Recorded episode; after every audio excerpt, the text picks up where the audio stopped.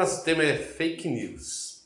Eu quero ler um texto com vocês que se encontra em Gálatas, capítulo 1, a partir do verso 6 até o verso 16, onde nós lemos o seguinte: Estou muito admirado com vocês, pois estão abandonando tão depressa aquele que os chamou por meio da graça de Cristo e estão aceitando outro evangelho. Na verdade, não existe outro evangelho. Porém, eu falo assim porque algumas pessoas que estão perturbando vocês, querendo mudar o evangelho de Cristo. Mas se alguém, mesmo que se, sejamos nós ou um anjo do céu, anunciar a vocês um evangelho diferente daquele que temos anunciado, que seja amaldiçoado. Pois já dissemos antes e repetimos: se alguém anunciar um evangelho diferente daquele que vocês aceitaram, que essa pessoa seja amaldiçoada. Por acaso eu procuro a aprovação das pessoas? Não. O que eu quero é a aprovação de Deus. Será que agora estou querendo agradar as pessoas? Se estivesse, eu não seria servo de Cristo. Meus irmãos, eu afirmo a vocês que o evangelho que eu anuncio não é uma invenção humana. Eu não recebi de ninguém, ninguém o ensinou a mim, mas foi o próprio Jesus Cristo que o revelou para mim. Vocês ouviram falar de como eu costumava agir quando praticava a religião dos judeus. Sabem como eu perseguia sem dó nem piedade a igreja de Deus e fazia tudo para destruí-la. Quando praticava essa religião, eu estava mais adiantado do que a maioria dos meus patrícios da minha idade e seguia com mais zelo que eles as tradições dos meus antepassados. Porém, Deus, na sua graça, me escolheu antes mesmo de eu nascer e me chamou para servi-lo.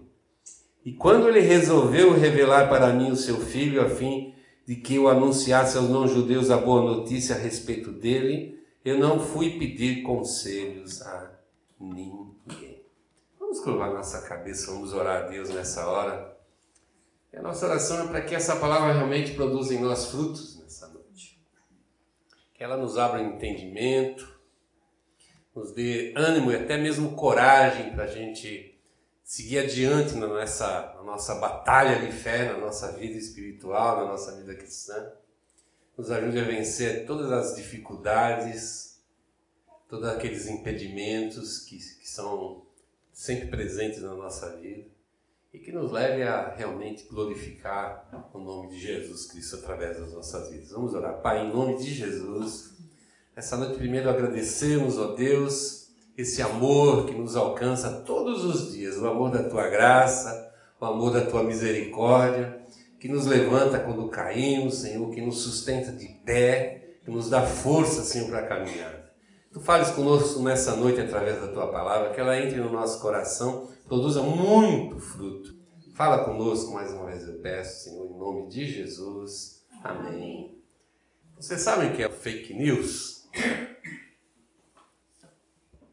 Tem se falado muito sobre fake news né, nos nossos tempos, até porque nunca, não é? Em nenhuma época da história humana houve tanta informação chegando a nós. E as informações que chegam a nós nem sempre elas são confiáveis ou mesmo verídicas. E fake news nós, nós entendemos como uma mensagem que ela não é totalmente verdadeira quando não é inteiramente verdadeira. Muitas vezes, de uma realidade, de um fato, aquilo é distorcido de tal maneira que nos engana, nos faz entender, compreender alguma coisa que não aconteceu, que não é verdadeiro. E a gente pensa que fake news é uma novidade. Mas Paulo está falando aqui, na verdade, na verdade, é de uma fake news. Se nós entendemos que o Evangelho é as boas notícias de Deus para nós, as boas notícias da vinda de Cristo, da salvação em Cristo Jesus, nós vemos aqui Paulo reclamando de uma fake news.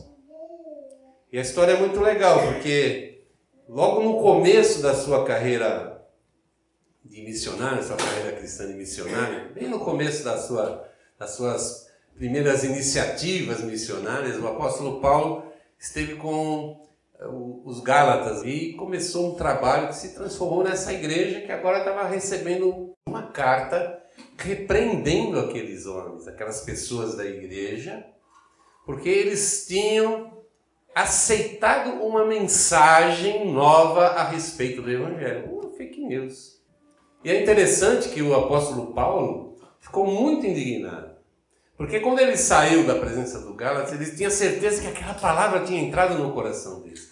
Tinha visto transformação na vida deles, tinha visto aquelas, aqueles homens e mulheres que se dobraram diante de Cristo, sofreram uma transformação na sua vida, porque é assim que o Evangelho opera, é isso que o Evangelho faz.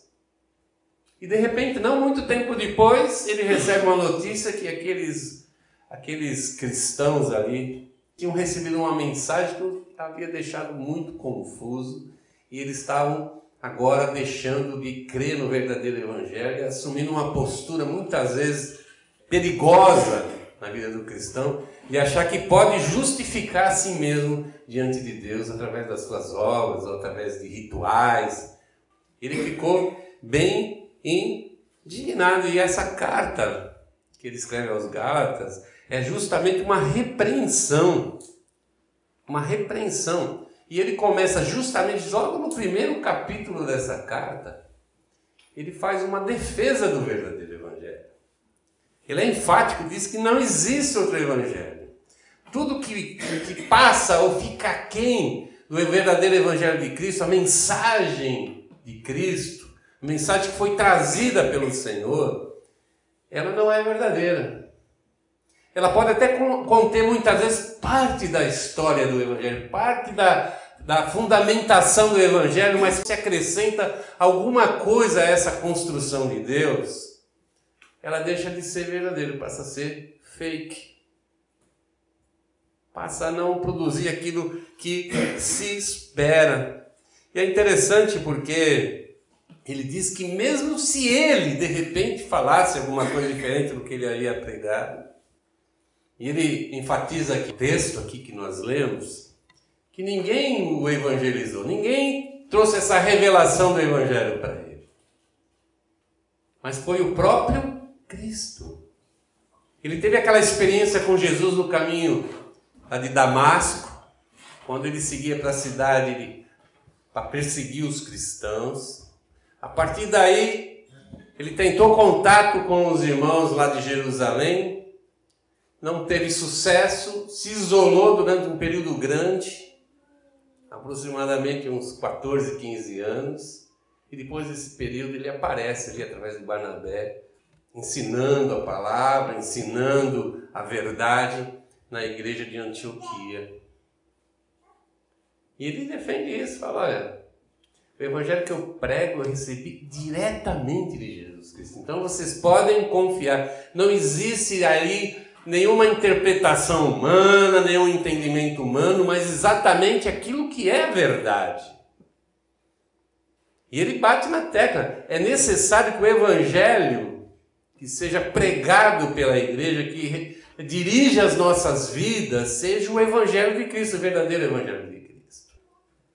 É a grande verdade que nos tempos de hoje, tanto quanto foi lá no tempo dos apostólicos, Muitas vezes o evangelho que é compartilhado, que é pregado nos púlpitos, nas ruas, não é o verdadeiro evangelho de Cristo, mas sim uma falsa notícia, um fake, recheado de experiências humanas, de conhecimentos humanos, muitas vezes de exaltações humanas, o que tem impedido esse evangelho de produzir aquilo que ele deveria produzir, que é conversão de vidas.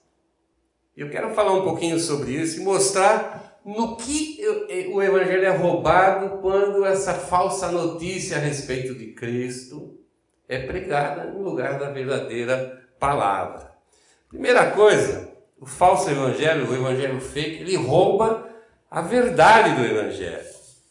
Lá no início do capítulo 8 de João, Jesus ele se encontra com aquela mulher adulta, ele perdoa aquela mulher, manda ela embora, dizendo que ela estava perdoada, que ela não devia mais Mas pecar, isso coloca Jesus em conflito com os judeus. Os judeus ficaram extremamente revoltados com Jesus Cristo e a partir daquele momento se travou ali uma, um conflito de ideias.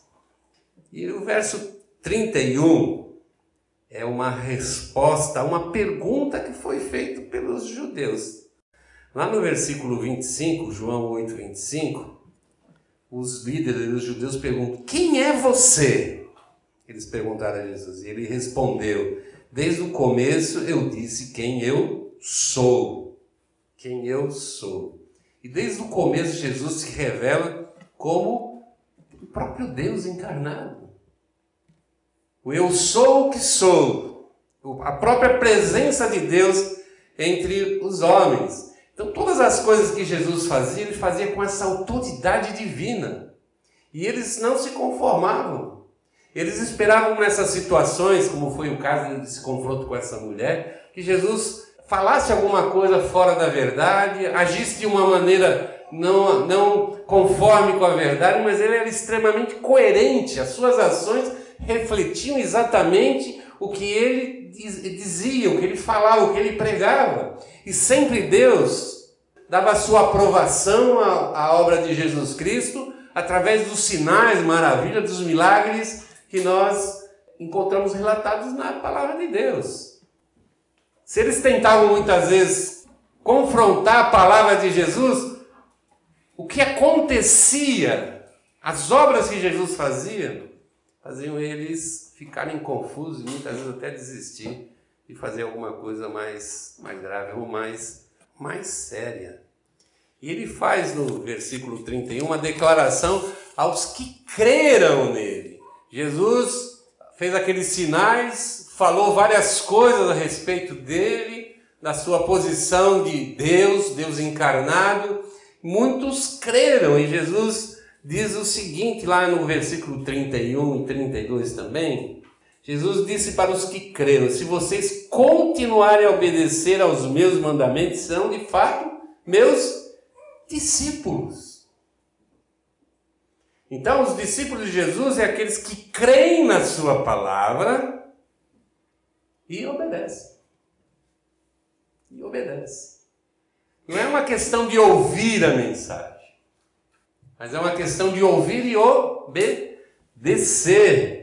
E ele completa no versículo 32: E conhecerão a verdade, e a verdade os libertará.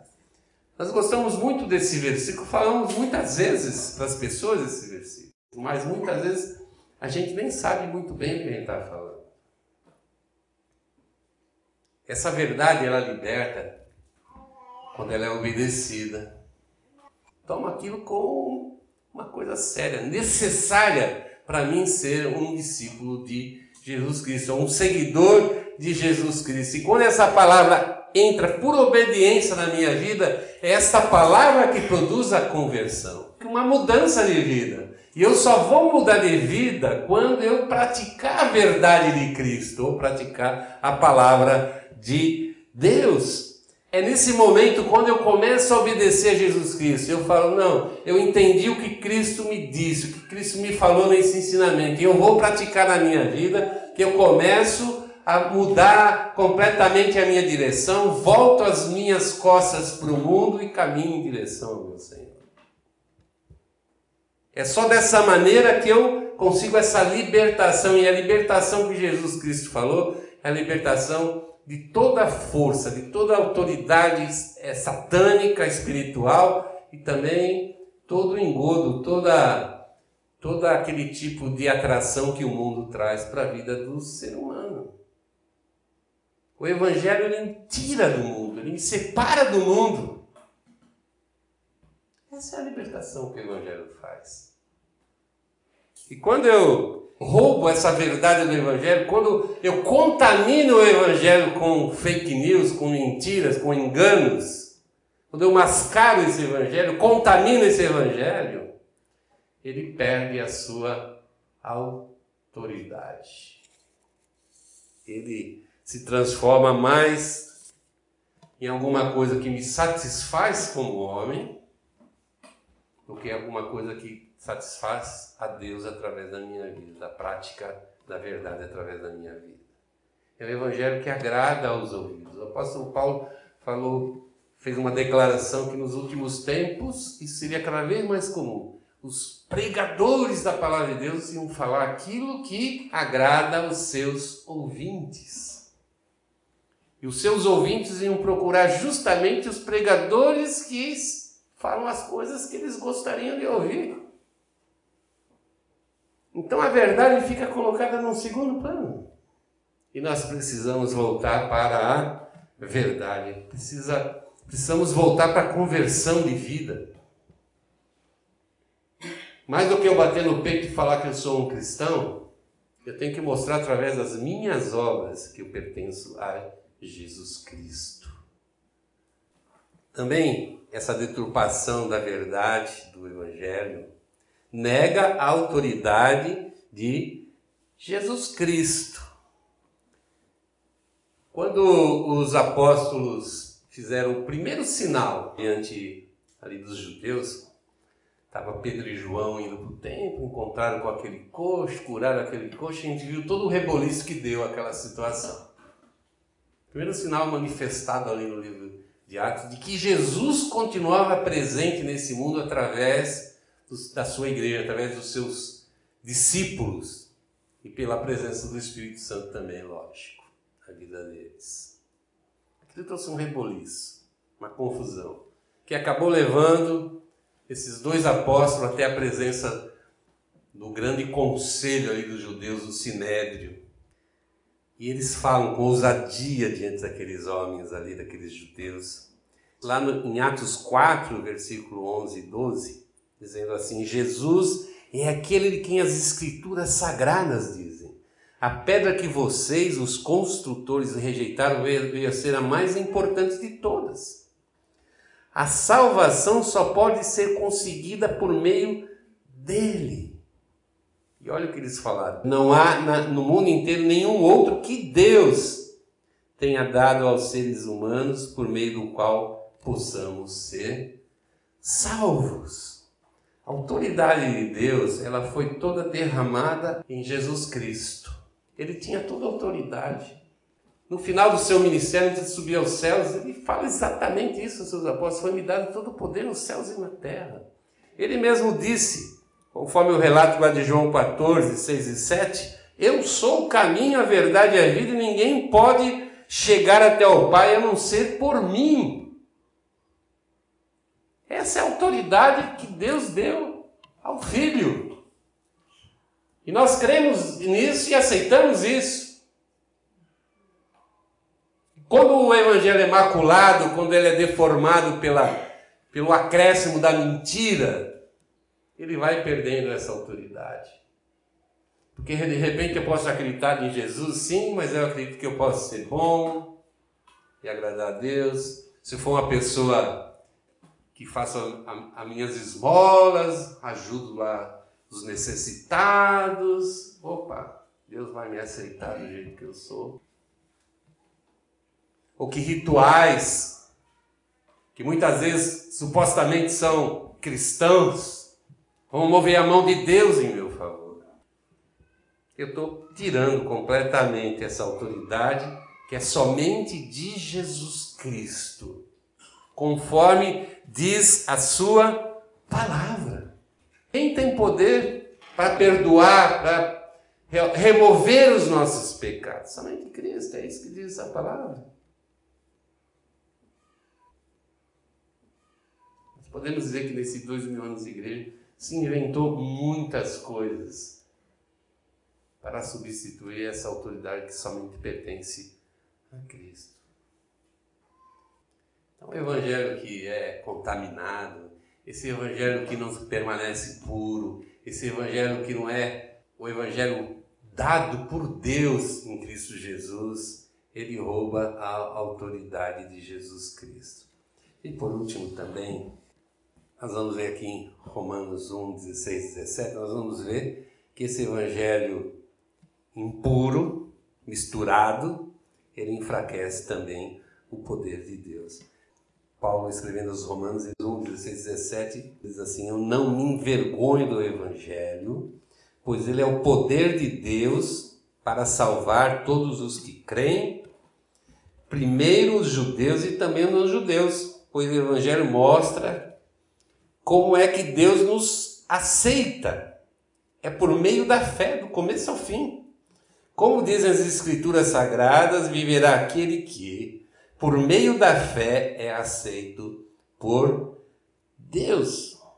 Note que é logo no começo da carta de Romanos, não é? Capítulo 1 de Romanos já o apóstolo Paulo na sua apresentação deixa bem claro aos romanos o propósito em levar a eles o evangelho. O evangelho é o poder de Deus para os que creem. Ele é o ponto central da nossa fé cristã. É o evangelho. Não existe relação com Deus, não existe devoção a Deus, não existe devoção a Cristo, não existe recebimento do Espírito Santo, não existe libertação, perdão de pecados, promessa de vida eterna se não houver Evangelho.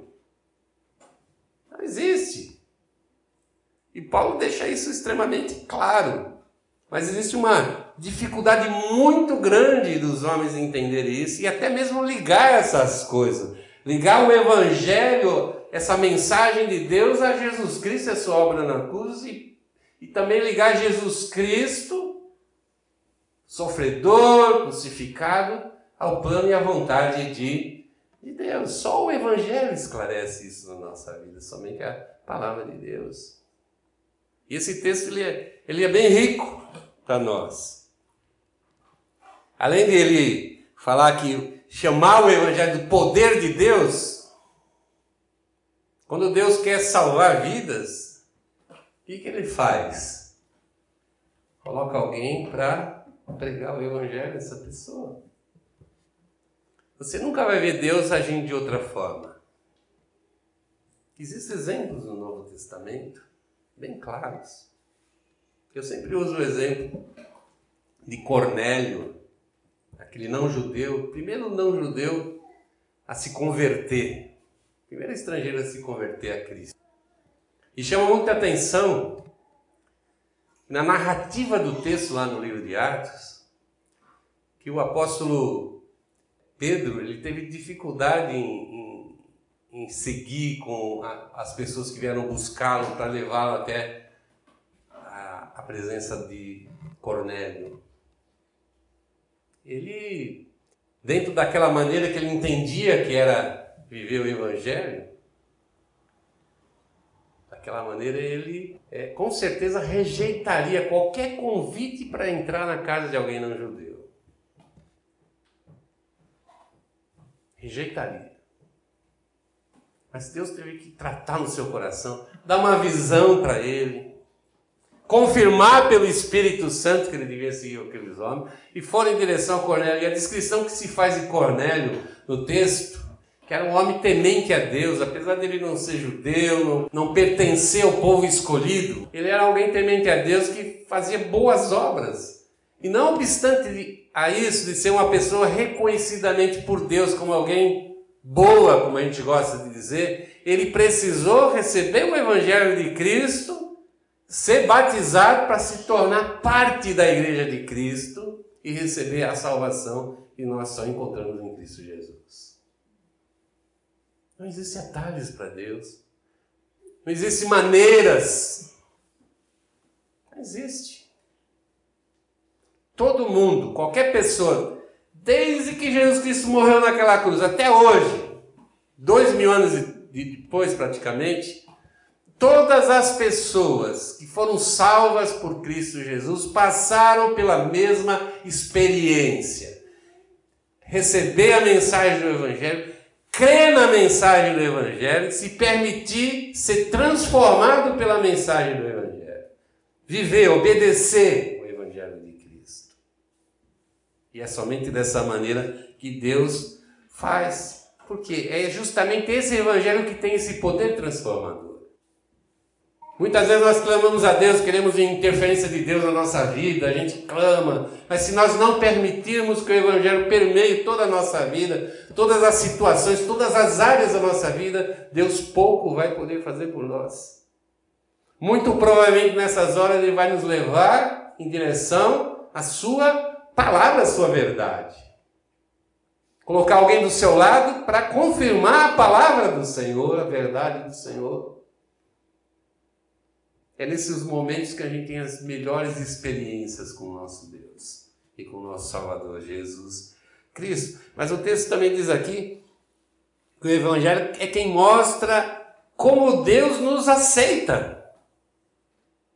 E diz aqui que é por meio da fé, do começo ao fim.